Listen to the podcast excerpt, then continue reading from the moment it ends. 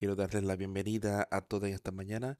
Es un día hermoso allá afuera y puede ser un día hermoso adentro con nosotros, sabiendo que hace más o menos dos mil años nuestro Señor y Salvador Jesucristo resucitó de la tumba,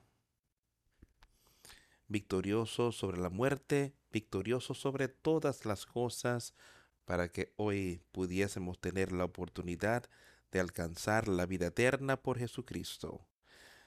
Empezaremos el servicio esta mañana cantando el número 51, aquella cruz.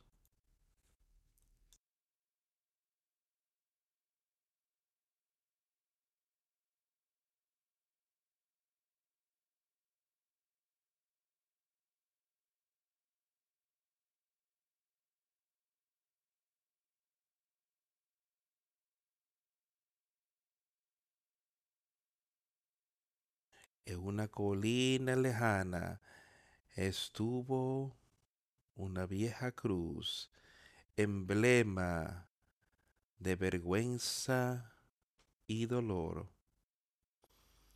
Y yo amo esa cruz donde Cristo murió por salvar al más vil pecador. Oh, yo siempre amaré esa cruz.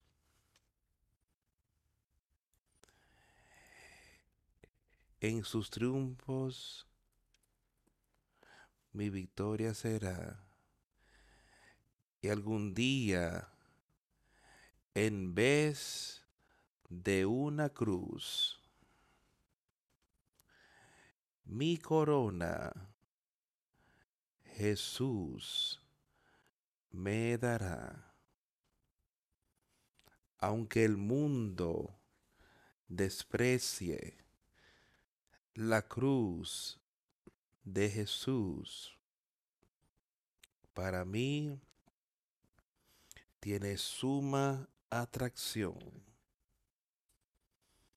pues en ella llevó el Cordero de Dios de mi alma la condenación.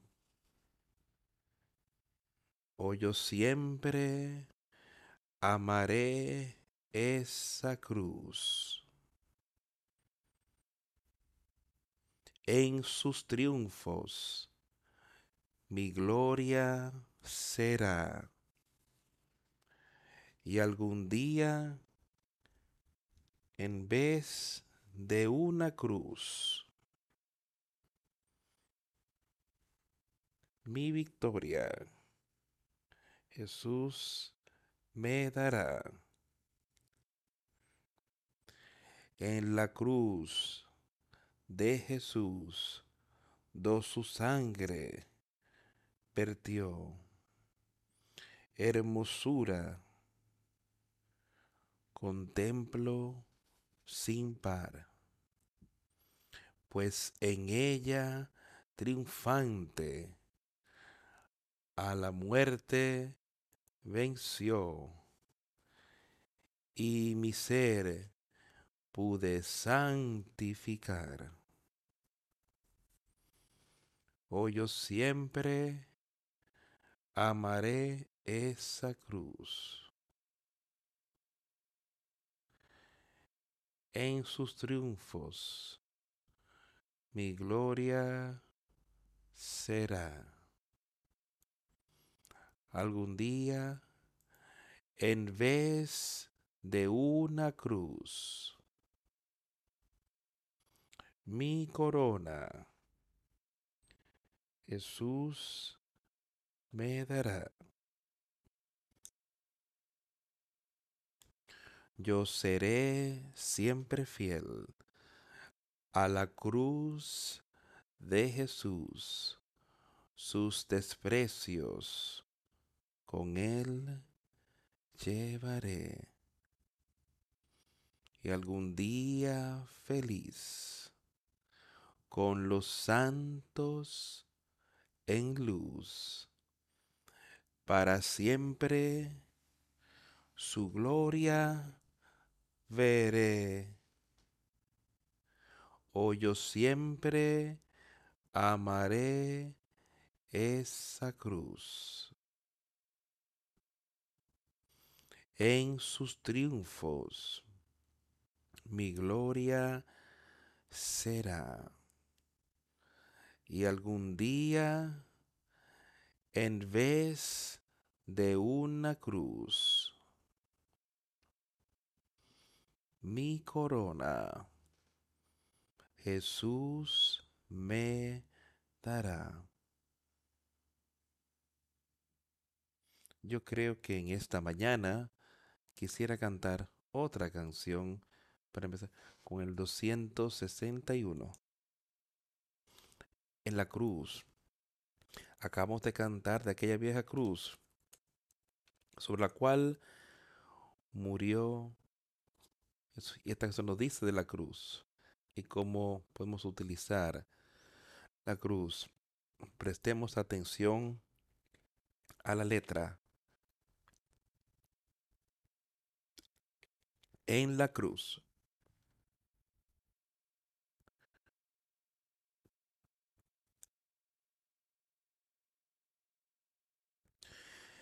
Me el pecado. Fui a Jesús mostréle mi dolor. Perdido, errante, vi su luz. Bendíjome en su amor. En la cruz, en la cruz, do primero vi la luz y las manchas de mi alma yo la ve. Fue allí por fe, do vi a Jesús y siempre feliz con él seré. Sobre una cruz, mi buen Jesús, su sangre derramó por este pobre pecador, a quien así salvó.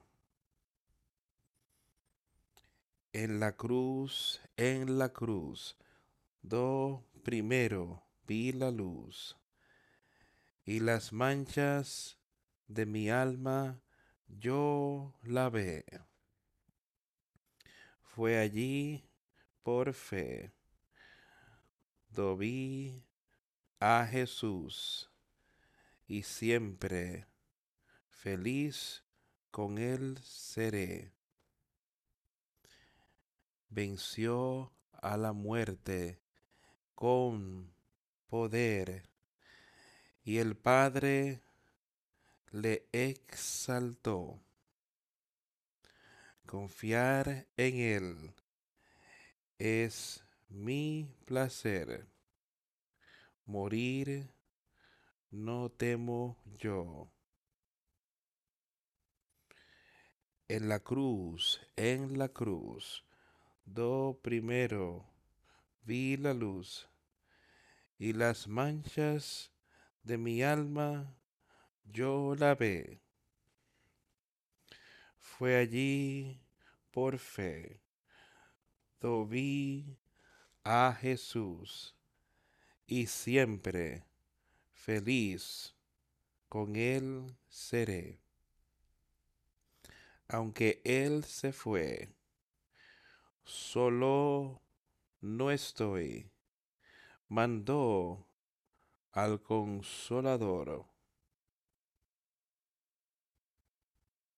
Divino Espíritu que hoy me da perfecto amor. En la cruz, en la cruz, do primero vi la cruz, la luz y las manchas de mi alma, yo la ve. Fue allí por fe, do vi a Jesús y siempre feliz con él seré.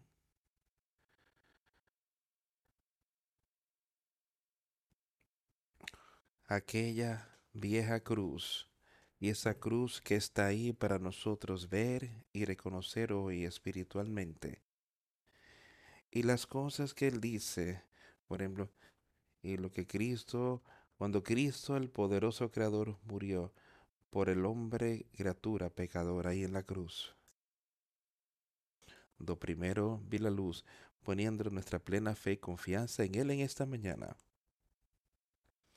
de que Él murió sobre esa cruz por tus pecados y mis pecados.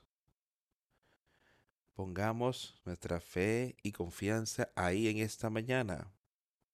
Démosle el honor y la alabanza y la gloria. Es un día tan hermoso hoy. Y como mencioné anterior, un día tan hermoso que podemos pensar recordar que Cristo resucitó, está a la diestra de Dios el Padre hoy como mediador para ti y para mí, mediando por nosotros. Él fue la propiciación por nuestros pecados y Él está ahí ahora y podemos alcanzar la victoria, podemos alcanzar la victoria por Jesucristo. Tengamos eso pendiente y no veamos nada sino la victoria porque Él murió, podemos vivir también. Porque Él murió en esa cruz. Podemos tener poder, poder sobre el pecado, el poder de Dios para vencer todas las cosas. Quiero leer un poquito y continuar en Juan. Hemos estado leyendo allí las últimas semanas Quiero leer unos pocos versículos en el capítulo que leímos las últimas semanas. Hablando de nuestro Señor y Salvador, vamos a empezar a leer un poco sobre Juan capítulo 15. Solo un par de versículos allí. Quiero ser recordado de lo que Él nos recordó, de lo que Él le decía a su gente. Primeramente, Él dice, yo soy la vid verdadera y mi padre es el labrador. Sabemos entender de qué se trata todo eso, eh? que Él es la vid y tenemos que ser parte de esa vina, vid, de aceptarlo y vivir conforme a como Él vive. Entonces, en el versículo 26, Él dice abajo, en el versículo 26 del capítulo 15, pero cuando venga el consolador a quien yo os enviaré del Padre, el Espíritu de verdad, el cual procede del Padre, Él dará testimonio acerca de mí.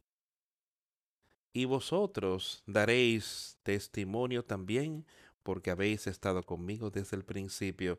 Pero estas son las cosas de las que yo quiero que sepamos y entendamos de lo, lo que nuestro Salvador hizo. Y Él les dijo lo que iba a ocurrir. También él mencionó en el capítulo 14, más el consolador, que es el Espíritu Santo, a quien el Padre enviará en mi nombre. Él les enseñará todas las cosas y les traerá a vuestra mera todo lo que yo os he dicho. Y recuerden lo que estamos hablando, lo que Él está diciendo a sus versículos, lo que Él nos dice hoy, la maravillosa palabra de Dios, las verdades de Dios, las verdades de Jesucristo que Jesús vino aquí, el Mesías, para vencer todas las cosas, para que podamos recibir al Consolador, recibir ese nuevo Espíritu Santo, que entonces podamos vencer. El, vamos a leer ese versículo 26 otra vez. Pero cuando venga el Consolador, a quien yo os enviaré del Padre, recuerden que esto viene por Jesucristo del Padre, el cual procede del Padre, el Espíritu de verdad. Y quiero que pensemos, ¿qué es verdad? la palabra de Dios. Eso es la verdad. Eso es lo que Jesucristo estaba diciendo cuando hablaba con Pilato. Pilato preguntó, ¿cuál es la, ¿qué es la verdad? La verdad es la palabra de Dios, sus mandamientos, el Evangelio de Jesucristo, el cual procede del Padre.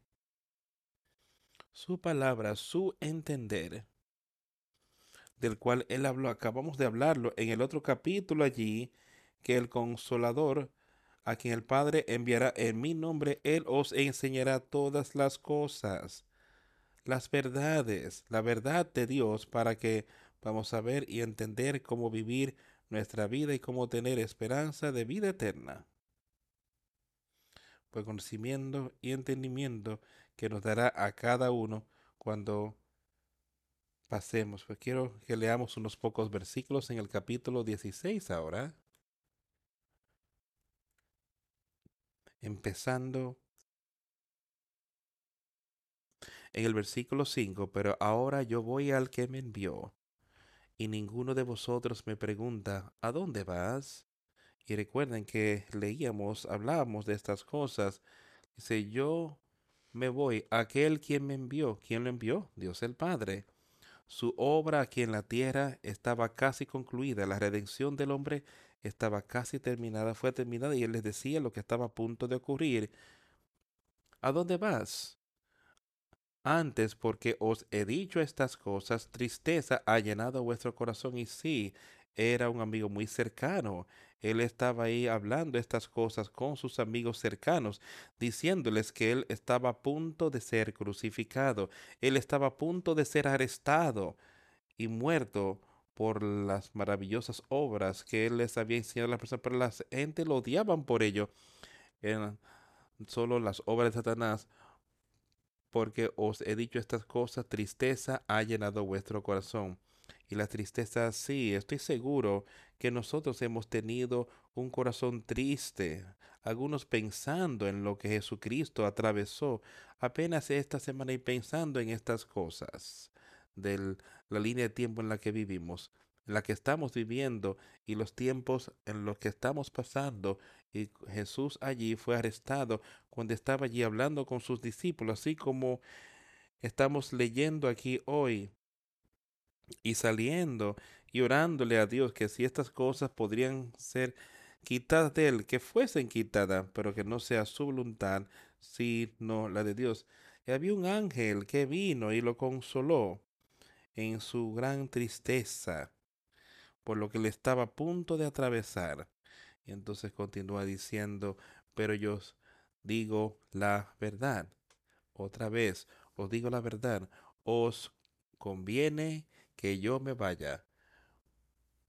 Porque si no me fuera, el consolador no vendría a vosotros. Mas si me fuere, os lo enviaré. Y sabemos que Él cumplió eso, Él se fue de esta tierra y Él ha enviado a este consolador para que todos podamos tenerlo y entenderlo. Y cuando Él venga, convencerá al mundo de pecado, de justicia y de juicio. De pecado por cuando no creen en mí. De justicia por cuanto voy al Padre y no me veréis más. Y de juicio por cuanto el príncipe de este mundo ya ha sido juzgado. Aún tengo muchas cosas que deciros, pero ahora no la podéis sobrellevar. Pero cuando venga el Espíritu de verdad, Él os guiará a toda la verdad, porque no hablará por su propia cuenta, sino que hablará todo lo que oyere, y os hará saber las cosas que habrán de venir. Él está hablando otra vez sobre ese nuevo espíritu, está hablando sobre ese nuevo nacimiento que ha prometido, del cual nos ha dicho que tú debes nacer de nuevo para entrar al reino de Dios. Y eso es nacer de nuevo con ese nuevo espíritu, o sea, nacido de nuevo con ese nuevo consolador del cual Él está hablando ¿Cómo sería cuando el Espíritu de verdad haya llegado? ¿Sabes eso hoy? ¿Sabes conoces ese espíritu de verdad dentro de ti, hoy entiendes que Él te ha prometido esto. Estas son las palabras de Dios. Es su promesa que Él enviaría al consuelo, que Él se iría para enviarlo a cada uno de aquellos que diligentemente le buscan, aquellos que lo desean de Él. Él se los dará. Pedid y recibiréis. Él te guiará en toda verdad, porque Él no hablará de sí mismo, pero todo lo que oiga, eso hablará. Y Él os hará saber las cosas que habrán de venir. Son las maravillosas palabras de Dios de las que hemos leído y hablado y sigamos. Y recuerda que esto fue justo antes de ser crucificado. Entonces sigues en el capítulo 17 y él ora una oración maravillosa ahí. Ahí justo al principio, vamos a leer unos pocos versículos. Dice, Dice, Padre, la hora ha llegado, glorifica a tu Hijo y que tu Hijo también pueda glorificarte a ti, así como le has dado potestad sobre toda carne, para que dé vida eterna a todos los que le diste. Escucha esas maravillosas palabras. Él está orando y hablando con su Padre ahora y sus discípulos me parece que estaban escuchando esta maravillosa oración de la que él está hablando aquí así como le has dado potestad sobre toda carne, y me has dado eso a mí, el Hijo, me has dado poder sobre esta carne que yo nunca he visto. De que Él pueda dar vida eterna a todos los que le diste. Y esa vida eterna solo puede venir de Jesucristo, de Dios el Padre.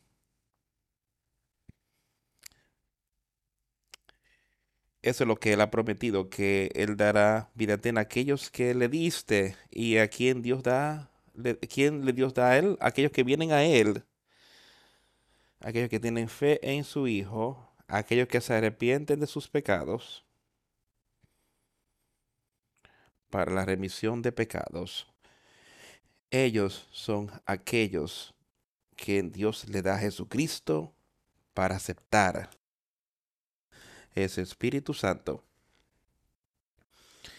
Y esta es la vida eterna, que te conozcan a ti, el, al único Dios verdadero y a Jesucristo a quien has enviado.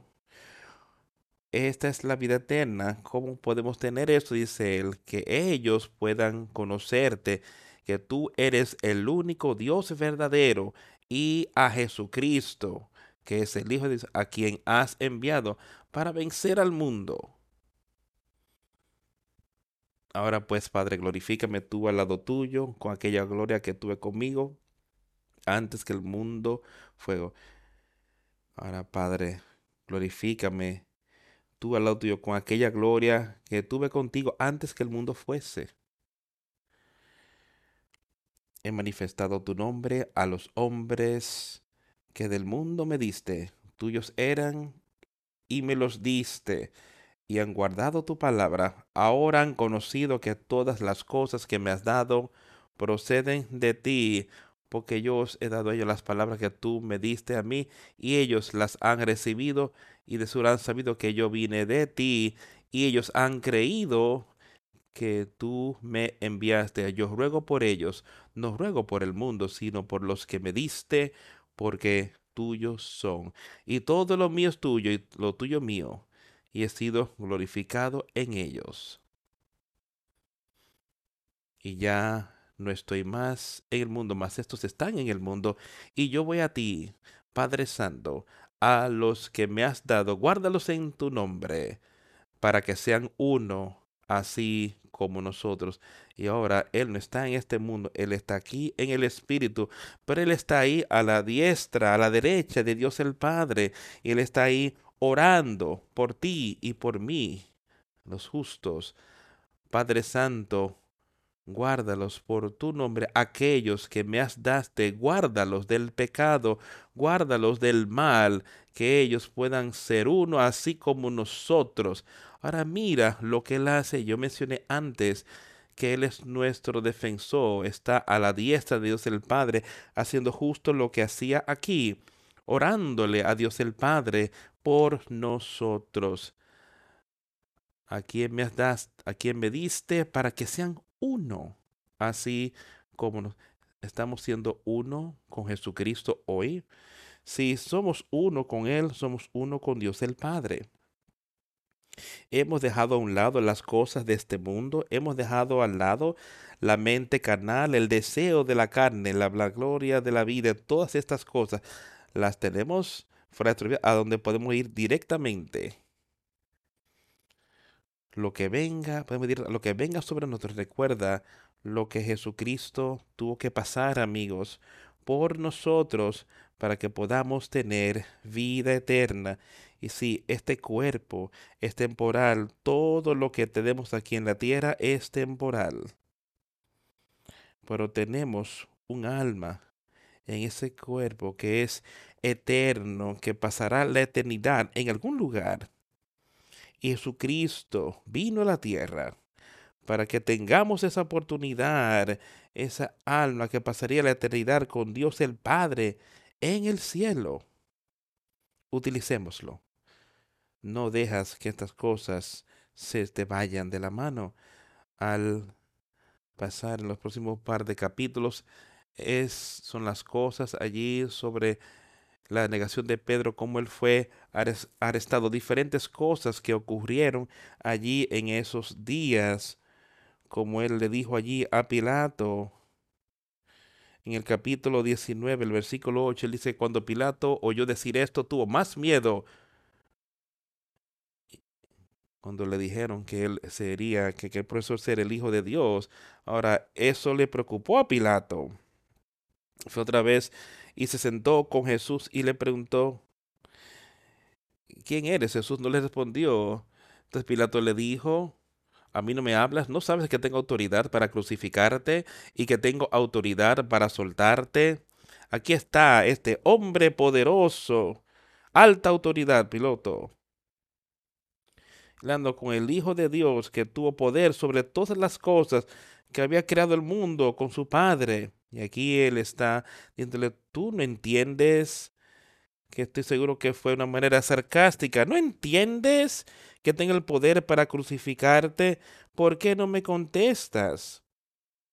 Jesús le respondió, no, no tienes poder alguno contra mí, a menos que se te fuera dado desde arriba. Por tanto, aquel que me libró tiene el mayor pecado. Jesús simplemente hablando las palabras ahí, dejándole saber de la verdad allí las palabras de Dios, que por eso es que Él había venido aquí a la tierra, para que Él no, no podía tener poder alguna excepción de que Dios lo permitiera. Él podía llamar a diez mil ángeles y pudo haber venido y destruido al mundo. Pero eso no fue porque Él vino aquí. Él vino aquí a vencer el pecado. Como Mesías, como tu Salvador y Él fue victorioso. Él venció todo. Por ti. Vamos a empezar a leer un poco de lo que ocurrió aquí. Lo colgaron en esa cruz. Pilato escribió un título y lo colgó sobre la cruz. Y decía Jesús de Nazaret, el rey de los judíos, el título se leía, y muchos de los judíos leyeron este título porque el lugar a donde Jesús fue crucificado estaba cerca de la ciudad y el título estaba escrito en hebreo, en griego y en latín. Dijeron a Pilato los principales sacerdotes de los judíos, no escribas, rey de los judíos, sino que él dijo, soy rey de los judíos. Respondió Pilato, lo que he escrito, he escrito. Lo dejó muy claro. que eso era lo que él entendió que él era. Él dijo, eso es lo que he escrito y así se quedaría. Él era el rey de los judíos. Ellos lo rechazaron. Él es el rey de todos los hombres hoy. ¿Estamos rechazándolo o estamos recibiéndolo como nuestro Salvador?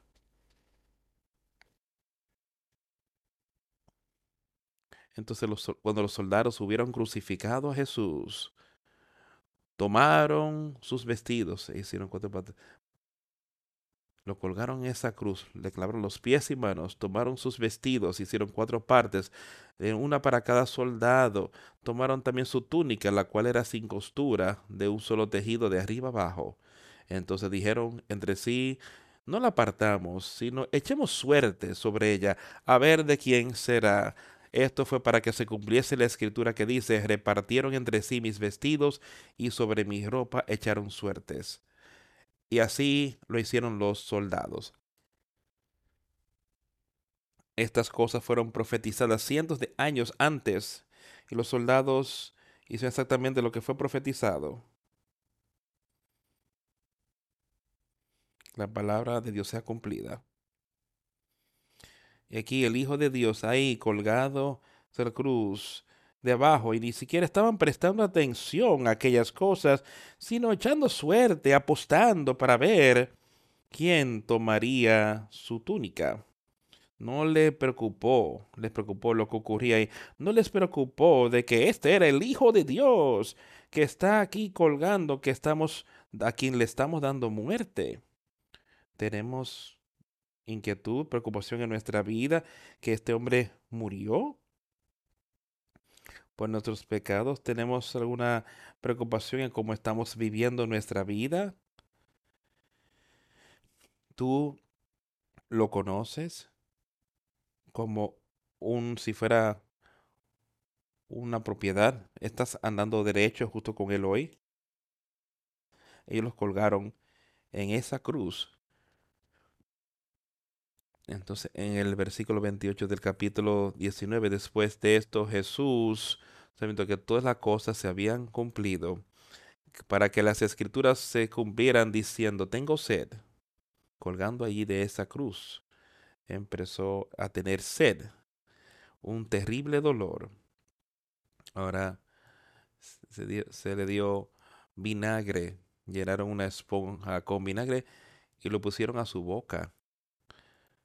Miren lo que estaba ocurriendo ahí. Si tuvieses a alguien hoy todos hemos visto personas en una condición muy mala antes, justo antes de morir, quizás tenían mucha sed. ¿Tú quisieras darle vinagre? ¿O quisieras hacerle algo para refrescarles, ayudar a, a confortar su boca con agua fresca o agua fría? Pero el odio y las cosas y la burla que se estaban haciendo para nuestro Salvador Jesucristo, cuando clamó por algo de beber, le pusieron vinagre en una esponja y lo pusieron en una vara hasta su boca. Se la pusieron en hisopo y se la acercaron a la boca. Cuando Jesús había recibido el, tomado el vinagre, dijo, consumado es. Y habiendo inclinado la cabeza, entregó el espíritu, el espíritu algunas de las palabras más hermosas que nos pudieran ser habladas, que su dolor y su angustia estaban consumadas, había terminado. La cosa más maravillosa de lo que él dijo es consumado es la redención del hombre del infierno. Había sido consumada él había vencido. Ya la victoria en Dios consumado es. inclinando el rostro, entregó el Espíritu. Que algo maravilloso pensar, es triste y trae tristeza a nuestro corazón que Él tuvo que pasar por esto, por nuestro pecado. Cada uno de nosotros, no importa quién eres, cuán bueno crees que eres, tú fuiste condenado al infierno sin Jesucristo. Pero con Él, por medio de Él, puedes alcanzar victoria.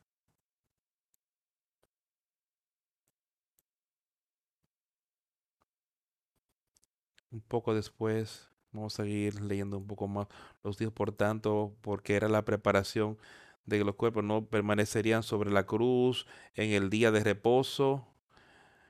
Eh, Padre indicó de que sus piernas fueran quebradas y que puedan ser llevadas. Entonces vino los, vieron los soldados para quebrar los, a los primeros dos que fueron crucificados con él, pero cuando llegaron a Jesús, como le vieron que ya muerto, no le quebraron las piernas. Pero uno de los soldados le abrió el costado con una lanza y al instante salió sangre y agua. Y el que lo vio da testimonio, y su testimonio es verdadero, y él sabe que dice verdad, y él sabe que dice verdad, para que vosotros también creáis, porque estas cosas sucedieron para que se cumpliese la escritura, no será quebrado hueso suyo. Y también otra escritura dice, mirarán al que traspasaron. Después de todo esto, José era Matea, que era discípulo de Jesús, pero secretamente por miedo de los judíos, rogó a Pilato que le permitiese llevarse el cuerpo de Jesús, y Pilato se lo concedió. Entonces vino y se llevó el cuerpo de Jesús. También Nicodemo, el que antes había visitado a Jesús de noche, vino trayendo un compuesto de mirra y de aloes, como cien libras Aquí venían los hombres, personas que quizás habían tenido miedo de adorar a Jesús abiertamente, pero ahora abiertamente venían porque sabían lo que él había hecho por ellos. Abiertamente venían deseando su cuerpo, hacer lo que pudiesen por su entierro y darles un debido entierro y tomaron el cuerpo de Jesús y lo envolvieron en ropas de con especias, como era la costumbre de los judíos. Ahora, en lugar a donde él fue crucificado, había un huerto, y en el huerto había un sepulcro nuevo, donde al cual nunca había sido puesto ninguno. Allí, pues, por causa de la preparación de la causa de los judíos, y porque aquel sepulcro estaba cerca, pusieron a Jesús, lo enterraron en esa tumba para darle la honra que debía tener un entierro honorable. Sigamos leyendo lo que ocurrió después en los próximos días después. El primer día de la semana, María Magdalena fue de mañana, siendo aún oscuro, al sepulcro, y vio quitada la piedra del sepulcro. Entonces corrió y fue a Simón Pedro y al otro discípulo, aquel al que amaba Jesús, y les dijo, Se han llevado del sepulcro al Señor, y no sabemos dónde le han puesto. Y salieron Pedro y el otro discípulo y fueron al sepulcro. Corrían los dos juntos, pero el, otro, pero el otro discípulo corrió más a prisa que Pedro y llegó primero al sepulcro. Y bajándose a mirar, vio los lienzos puestos allí, pero no entró. Luego llegó Simón Pedro tras él y entró en el sepulcro y vio los lienzos puestos allí y el sudario que había estado sobre la cabeza de Jesús, no puesto con los lienzos, sino enrollado en un lugar aparte. Entonces entró también el otro discípulo que había venido primero al sepulcro y vio y creyó. Las, las cosas que pasaban por sus mentes aquí, ¿qué estaba pasando? Dios sabía todo al respecto. Jesús había sido resucitado. La tumba no pudo retenerle, la muerte no pudo tener poder sobre él.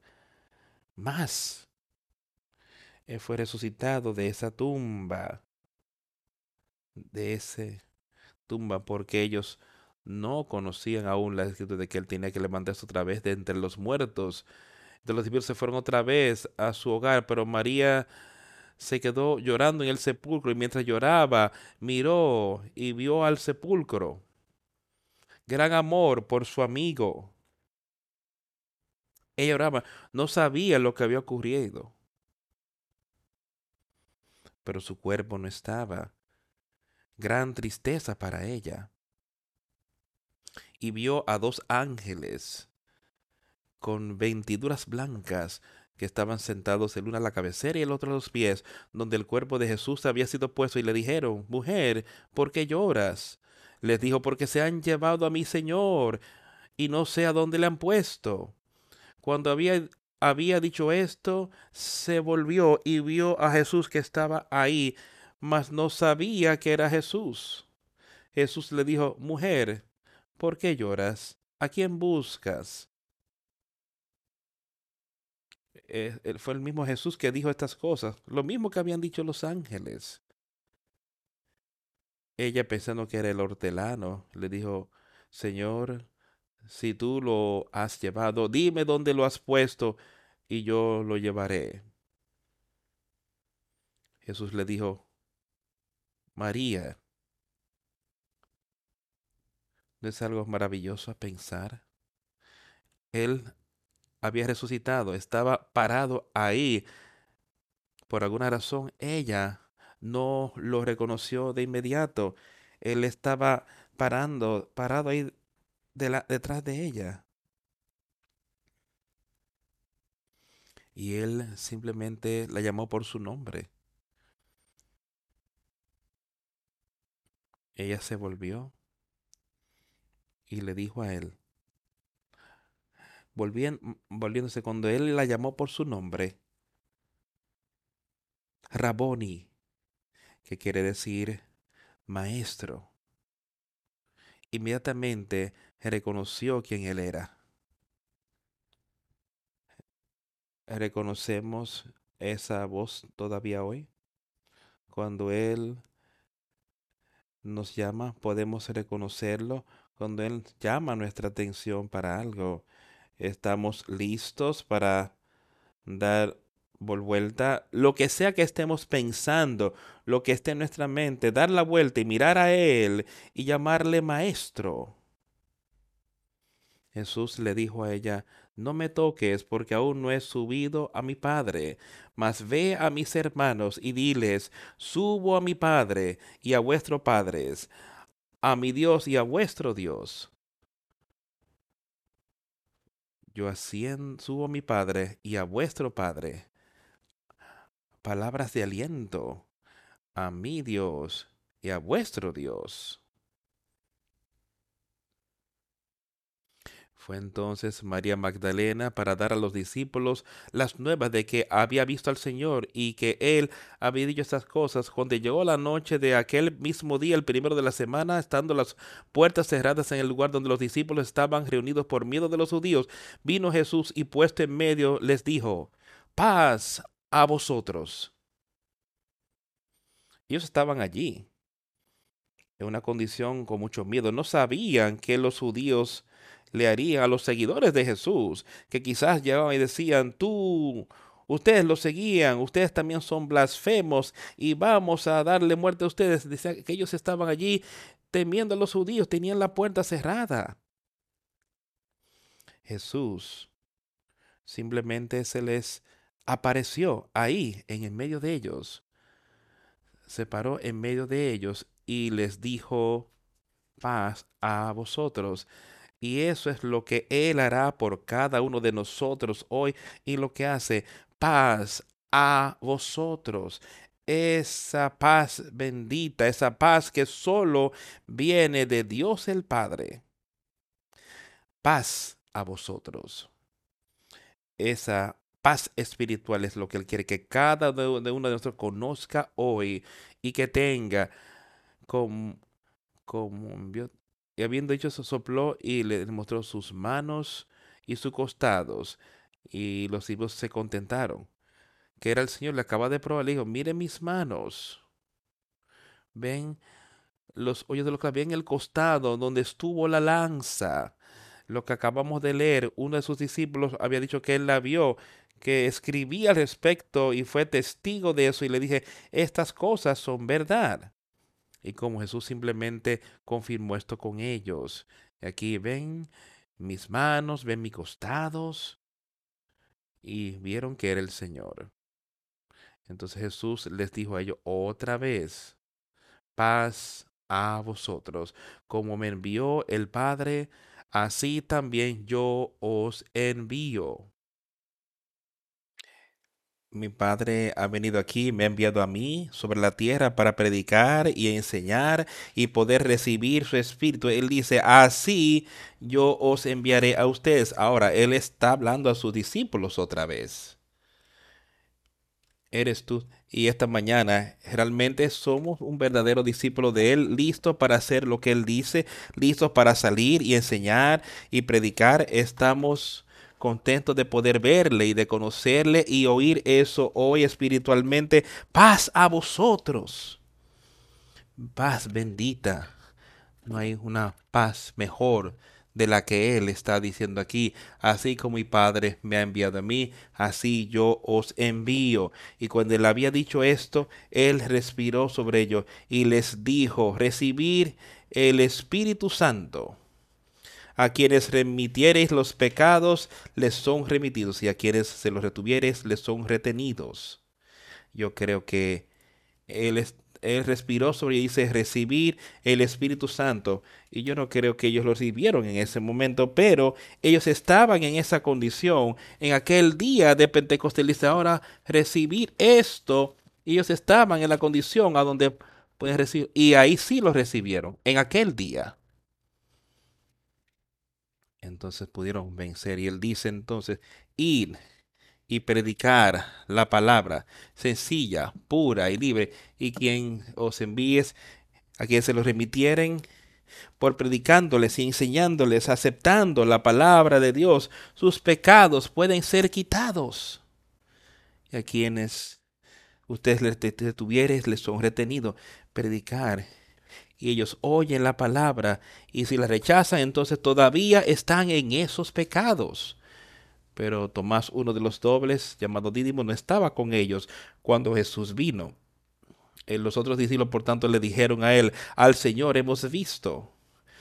Él les dijo, si no viere en sus manos la señal de los clavos, la señal de los clavos, y metiere mi dedo en el lugar de los clavos, y metieres mi mano en su costado, no creeré.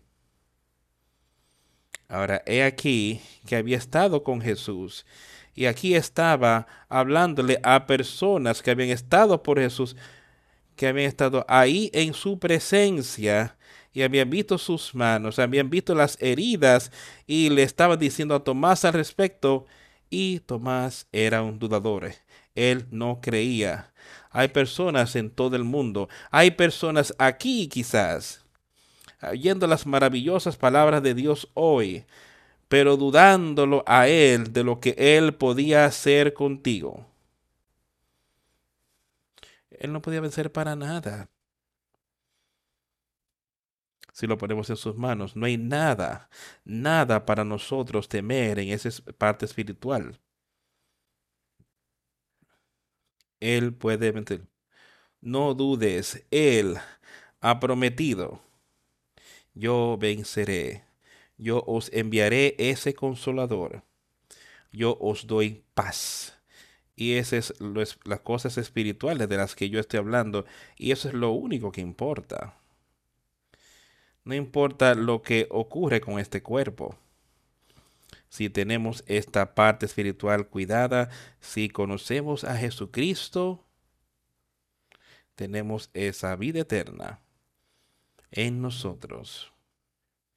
Y ocho días después estaban otra vez sus discípulos dentro y con ellos Tomás. Llegó Jesús, estando las puertas cerradas, y se puso en medio y les dijo, paz a vosotros. Otra vez Mira lo que él dijo, cada vez que él venía y se mostraba a sus discípulos, paz a vosotros. Y eso es de lo que él nos está hablando hoy. Paz a vosotros. Por el Espíritu Santo. Entonces, luego dijo a Tomás, lo señaló, Tomás, así, aquí más ropa. Tú has estado dudando. Ahora, Tomás, pon tu dedo aquí. Tú dijiste que no querería, al menos que pusieras tu dedo en los hoyos de mis manos. Tomás, ven, pon tu dedo. He aquí mis manos, míralas. extiende tu mano y ponla en mi costado. Métela y no seas incrédulo, sino creyente. Jesús conocía a Tomás. Él sabía lo que había y él entendió, si yo tan solo realmente puedo calmarme y mostrarle a Tomás, él creerá. Y eso es lo que Él está haciendo con cada uno de nosotros hoy. Sus verdades están siendo expuestas para nosotros para poder entender y creer. No seas un, un dudoso. Tomás, ven, pon tu mano, tu dedo en mi mano. Métela en mi costado. Y no seas incrédulo. Para lo que Él nos está diciendo hoy es que tú conoces estas cosas y tú puedes leer, podemos, yo puedo enseñarte estas maravillosas palabras de vida. No seas incrédulo, sino ten fe de que estas cosas le ocurrieron a nuestro Señor y Salvador. Ten fe que Él es el Hijo de Dios. Ten fe que puedes tener remisión de pecados, porque Él vive. Y Tomás le respondió y le dijo, Señor mío y Dios mío. Eso es lo que yo quiero que cada uno de ustedes haga hoy, no importa quién tú seas, de dónde vienes, cuál es tu nombre o, o qué. Yo quiero que sea que reconozcamos su palabra y aceptarlo como mi Señor y mi Dios y mi Salvador Jesucristo. Que aquellas cosas estén hoy en nuestra mente y sepamos de una realidad. Jesús le dijo, Tomás, porque me has visto, creíste. Bienaventurados los que no vieron y creyeron. Y eso sería cada uno de los creyentes que está aquí hoy. Dice, benditos aquellos, porque tú no has visto este cuerpo físico de Jesucristo. Por los hoyos de las manos en, las marcas en las manos y la marca en el costado, tú no lo has visto eso, pero tienes fe que estas cosas acontecieron. Tienes fe de que Él es el Hijo de Dios. Y Él dice, benditos aquellos que no han visto y aún así creyeron. Bienaventurado eres tú. Jesucristo diciendo eso. Porque tú pudiste saber y recibirlo a Él. Y muchas otras señalas hizo Jesús en la presencia de sus discípulos, que no están escritas en este libro, pero estas se han escrito para que creáis que Jesús es, pero estas se han escrito para que creáis que Jesús es el Cristo, el Hijo de Dios, y para que creyendo tengáis vida en su nombre. Yo voy a poner aquí que para que puedas tener vida eterna por su nombre. No hay muerte en Dios. No hay muerte en Dios. Podemos recibir ese nuevo nacimiento y tener vida y cuando este cuerpo esté en la tumba, entonces tendremos esa vida eterna que es de Dios. Dios es el Espíritu, dice, y podemos adorarle en espíritu Dios es espíritu y debemos adorarle en espíritu. Quiero que me acompañen a Mateo para leer unos pocos versículos en algunos puntos de Mateo, el capítulo 27 de Mateo.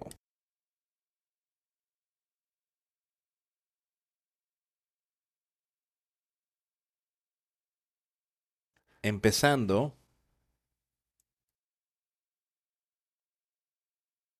en el versículo 62. Al día siguiente, que es después de la preparación, se reunieron los principales sacerdotes y los fariseos ante Pilato, diciendo, Señor, nos acordamos que aquel engañador dijo, viviendo aún después de tres días resucitaré. Ahora lo pusieron en la tumba, la sellaron. Eso es lo que está a punto de ocurrir, es lo que leemos aquí. Lo pusieron en la tumba. He aquí los que lo habían dado muerte. Ahora venían a Pilato y están preocupados. Dicen, aquí él dijo que se resucitaría otra vez. Ahora, eso es lo que queremos que tú hagas, Pilato. Manda entonces que el sepulcro esté asegurado hasta el tercer día, no sea que vengan sus discípulos de noche y lo hurten y digan al pueblo, resucitó de entre los muertos. Entonces, y el, será el postrer error que el primero. Lo que están diciendo aquí, tómalo. Asegúrate de esto pon una guardia aquí para que esto no pueda ocurrir. Dice que él vino aquí y él era un engañador. Y si esto pasa entonces y dejamos que ellos vengan y hagan esto y lo roben y digan esto, ellos serán, estarán engañando más a las personas que él. Él ha resucitado de entre los muertos, entonces el posterior error será peor que el primero. Ellos lo veían y proclamaban y decían que Jesucristo era un error, pero era un error. Jesucristo él fue lo que Dios envió, el Mesías del mundo. Él fue lo mejor que te ha pasado a ti, que me ha pasado a mí. Él vino aquí como un salvador para que podamos ser salvos. Él venció todas las cosas. No había error para nada. Pilato les dijo a ellos, ahí tenéis una guardia, id, aseguradlo como sabéis. Entonces ellos fueron y aseguraron el sepulcro, sellando la piedra y poniendo la guardia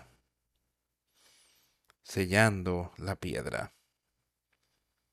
Y pusieron una guardia allí, que estas cosas, que nadie podía venir y robarlo, que eso no podía ocurrir al final del sabar, al amanecer del primer día de la semana, vinieron María Magdalena y a la otra María a ver el sepulcro y hubo un gran terremoto porque un ángel del Señor descendiendo del cielo y llegando y removió la piedra y se sentó sobre ella. Su aspecto era como un relámpago y su vestido blanco como la nieve.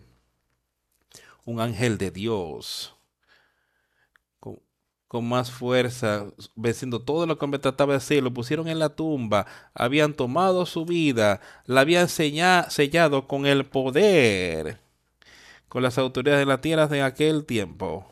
Y por temor de él, los que los cuidaron temblaron y se volvieron como hombres muertos. El hombre pensó, simplemente pondremos a alguien, pondremos algunos guardias ahí a su alrededor y mantenemos estas cosas, evitar que ocurran. Pero Dios Todopoderoso tenía un plan y el Todopoderoso venció lo que el hombre estaba tratando de hacer. Había sido profetizado y le había dicho que él se levantaría otra vez el tercer día. Y él había logrado eso y él se levantó victorioso sobre las cosas que el hombre estaba tratando de hacer. Y de miedo los guardias temblaron y se quedaron como muertos cuando vieron lo que estaba ocurriendo aquí. Era algo maravilloso para el justo,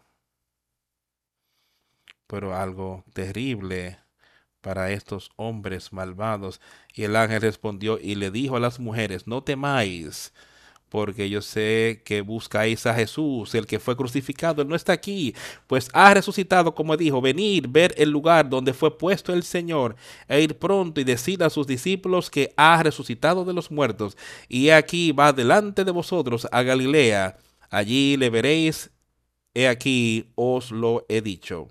Entonces ellas, saliendo del sepulcro con temor y gran gozo, fueron corriendo a dar las nuevas a los discípulos.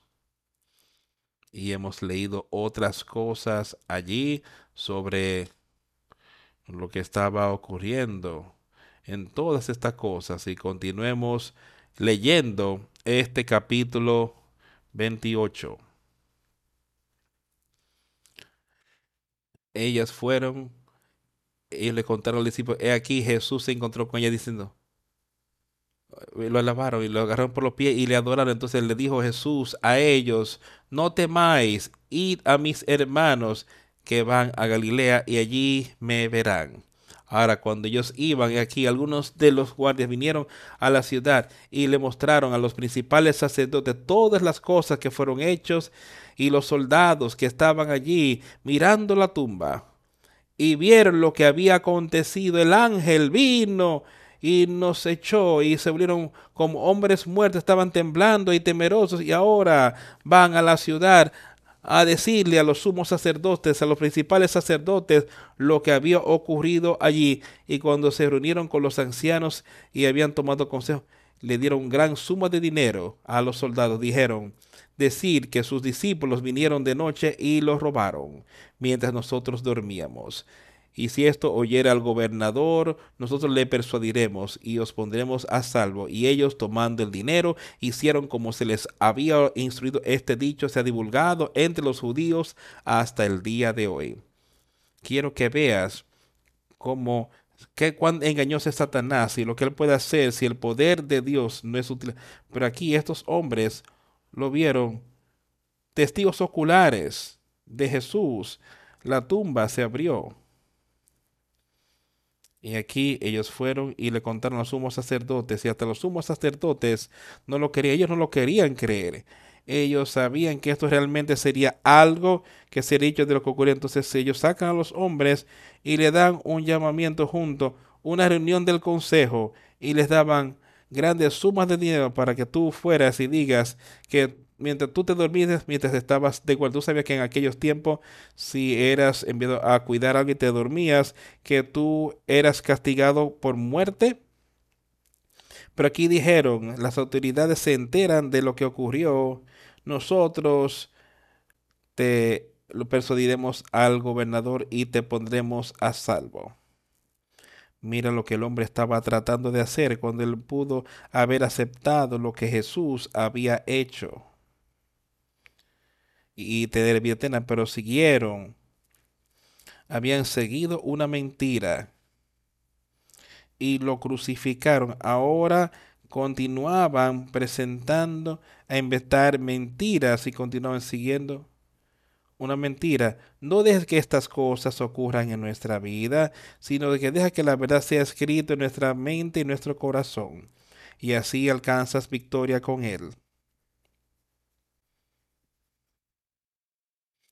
Entonces tomaron el dinero y, e hicieron como se les había instruido. Este dicho se ha divulgado entre los judíos hasta el día de hoy. Pero los once discípulos se fueron a Galilea, al monte donde Jesús les había ordenado. Y cuando le vieron, le adoraron. Pero algunos dudaban. Y Jesús se acercó y les habló diciendo, Toda potestad me es dada en el cielo y en la tierra. Por tanto, ir y haced discípulos a todas las naciones, bautizándoles en el nombre del Padre y del Hijo y del Espíritu Santo, e enseñándoles que guarden todas las cosas que os he mandado. Y aquí yo estoy con vosotros todos los días hasta el fin del mundo. Amén. Algunas de sus últimas palabras, justo antes de ascender al cielo, id e enseñarles que guarden todas las cosas y esto es lo que quiere que nosotros hagamos hoy. dice, si me amáis, guardad mis mandamientos y sea aquel que oye mi palabra y las hacen. Dice, yo estaré con usted y él estará conmigo. Dice, aquel que oye mis palabras y no las hacen, está condenado enseñándoles a que guarden todas las cosas que yo os he mandado. Y aquí yo estoy con vosotros todos los días hasta el fin del mundo. Amén. Quiero leer un par de versículos aquí al final de Lucas. Capítulo 24 de Lucas. De lo que estaba ocurriendo, lo que él quería decir sobre algunas de las cosas que ocurrían aquí.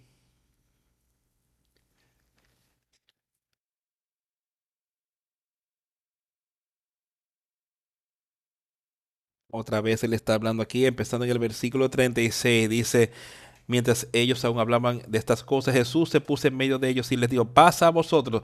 Entonces, espantados y atemorizados, pensaban que veían espíritu, pero él les dijo, ¿por qué estáis turbados y vienen a vuestro corazón estos pensamientos? Mirad mis manos y mis pies, que yo mismo soy, palpar y ver, porque un espíritu no tiene carne ni hueso, como veis que yo tengo. Y diciendo esto les mostró las manos y los pies. Y como todavía ellos de gozo no lo creían y estaban maravillados, les dijo, ¿tenéis aquí algo de comer? Entonces le dieron parte de un pez asado y un panal de miel, y él lo tomó y comió delante de ellos, mostrándoles que era él y que estaba vivo otra vez. Él quería que ellos entendieran que él había sido resucitado. Él quiere que todos entendamos hoy que sí, Él fue resucitado a vida y que está ahí hoy, a la diestra de su Padre, para ti y para mí. Acéptalo, amigos míos. No tengas miedo, acéptalo. Y les dijo, estas son las palabras que os hablé estando aún con vosotros, que era necesario que se cumpliese todo lo que está escrito de mí en la ley de Moisés, en los profetas y en los salmos. En cuanto a mí, entonces les abrió el entendimiento para que comprendiesen las escrituras. Ahora Él está abriendo, Él les está dando conocimiento, les está dando, abriendo sus mentes para que puedan entender, dice aquí. Y les dijo, así está escrito y así fue necesario que el Cristo padeciese y resucitase de los muertos al tercer día. Él dijo, todas estas cosas, esto soy yo. Por eso fue que yo vine aquí hoy, por todo, para que todas estas cosas ocurran, porque yo sufra. Y resucitar al tercer día, y que arrepentimiento y remisión de pecados sea predicada en mi nombre entre todas las naciones, empezando en Jerusalén y esto es lo que ha sido predicado y hablado a ustedes hoy, ese arrepentimiento y remisión de pecados en el nombre de Jesucristo, siéndonos predicados y predicado en todo el mundo hoy. Y fue empezando ahí justo en Jerusalén en aquel tiempo. Y ustedes sois testigos de estas cosas. He aquí, yo enviaré la promesa de mi Padre sobre vosotros.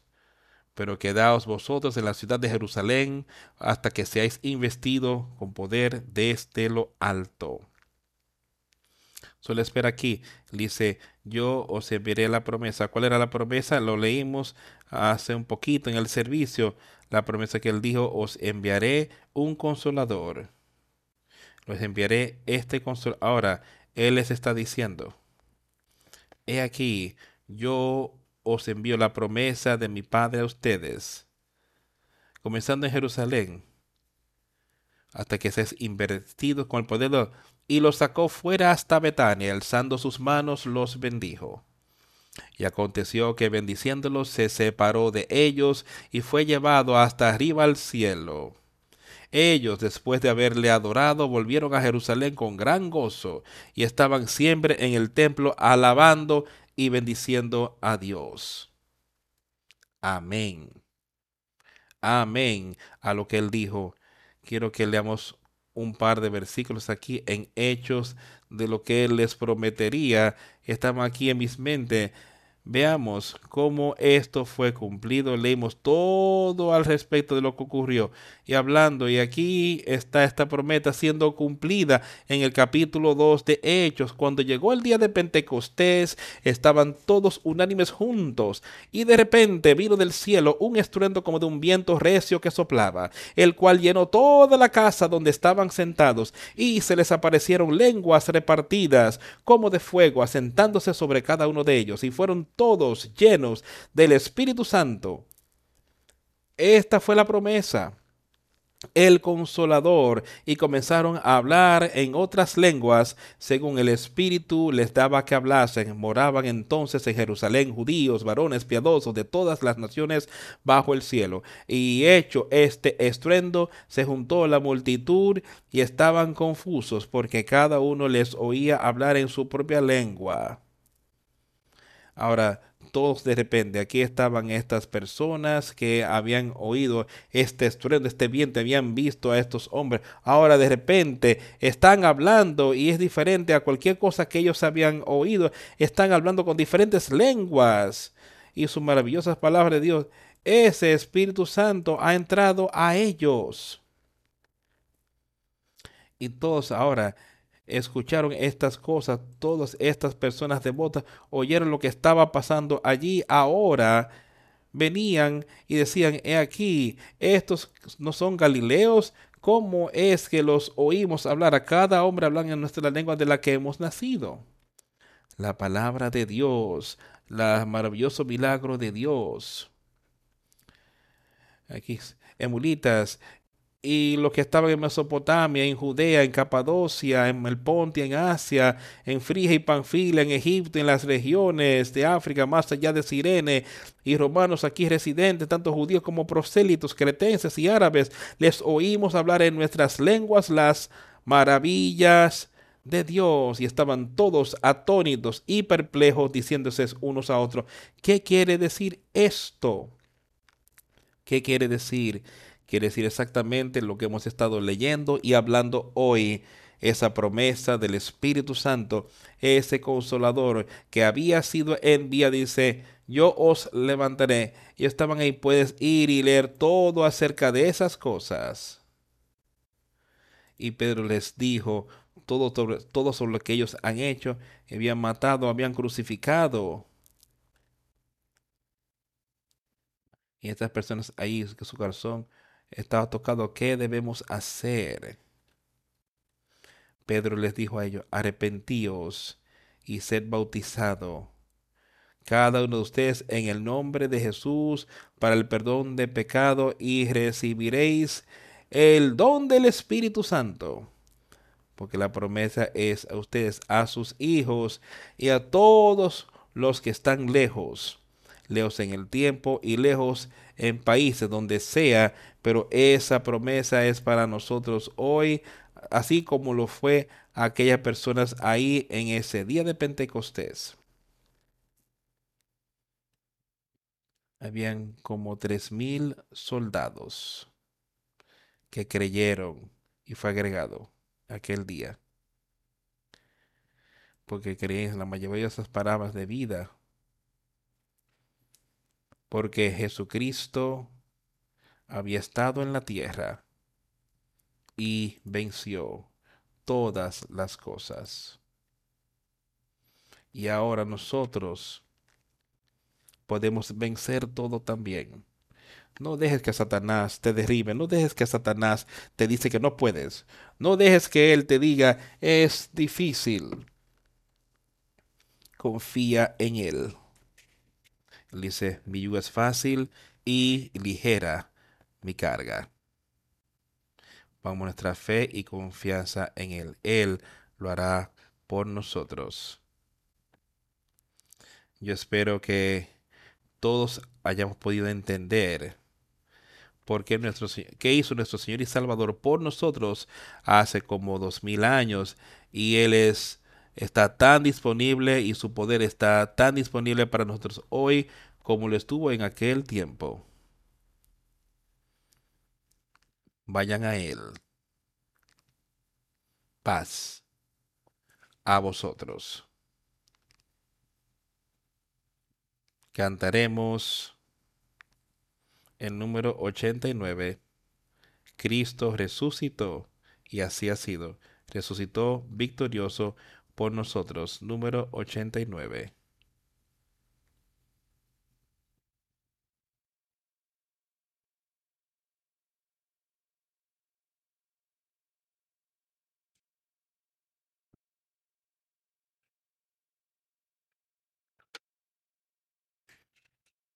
Allí en la tumba él yació. Jesús, mi Salvador esperando el día venidero. Jesús, mi Señor. De la tumba él se levantó con un triunfo poderoso sobre sus enemigos. De ahí se levantó victorioso de entre el dominio oscuro y por siempre vive con sus santos para reinar. Él resucitó, Él resucitó. Aleluya, Cristo resucitó. En vano vieron su lecho, Jesús mi Salvador. Jesús mi Salvador. En vano sellaron al muerto.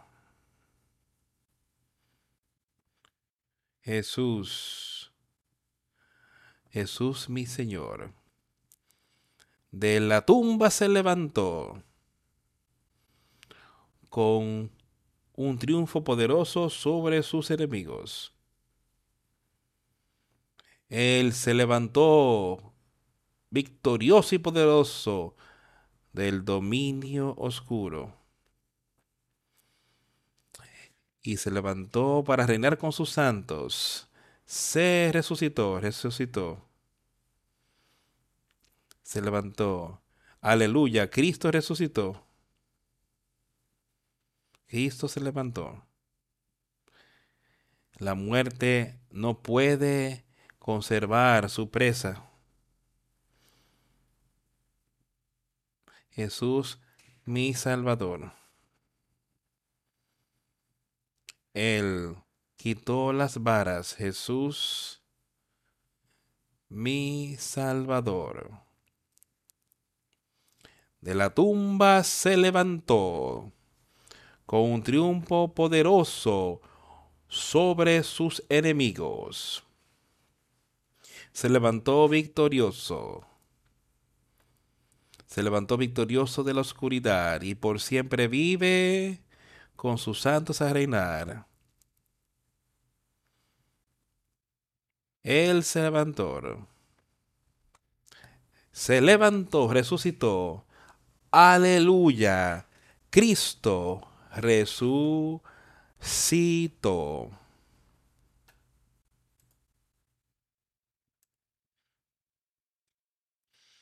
Eso fue una tumba vacía que no pudo retenerlo. Él viene otra vez. Yo regresaré para buscar a mi pueblo. Él resucitó, pero vuelve otra vez. Él ascendió y vuelve. Pon tu fe y confianza en Él. Y animaos los unos a los otros con estas palabras. Victoria en Jesucristo. Oremos. A Dios el Padre. Venimos a ti en esta mañana y te damos gracias para recordarnos de todo lo que tu Hijo hizo por nosotros. Y recordándonos que Él está aquí y tú estás allí, listo para darle a Él todos los que vienen a Él. Este nuevo nacimiento, este consolador. Y todos podemos recibir esto por Jesucristo. Ayúdenos a tener pendiente y a vernos animados por tu palabra, exhortar y te pedimos que acompañes a todos los que están teniendo lucha espiritual, consuélales y ayúdalos a seguir, a ponerlo en tus manos, sabiendo que esta lucha es demasiado para nosotros. Pero si lo ponemos en las manos de Jesucristo, podemos alcanzar victoria. Otra vez, gracias por todo lo que haces. Y te pedimos que nos muestres lo que quieres que hagamos, las cosas que ha confiado en nuestras manos. Y sé con todos aquellos en esta próxima semana que podamos alcanzar victoria. En el nombre de Jesús hemos orado. Amén.